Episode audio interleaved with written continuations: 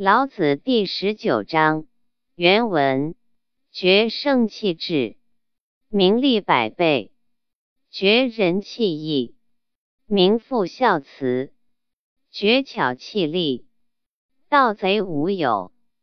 此三者以为文，不足，故令有所属。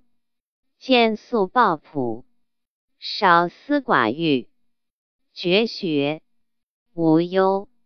译文：隔离圣人，抛弃智者，人民可以得到更大的好处；抛弃仁义等，人民将恢复他们的孝慈本性；抛弃技巧与厚利，盗贼将自动消失。不过，以这三项措施做文章不足以治本，所以美好的事物属于穿着粗布、抱握原木、减少私心杂欲、停止学习、没有忧虑的人。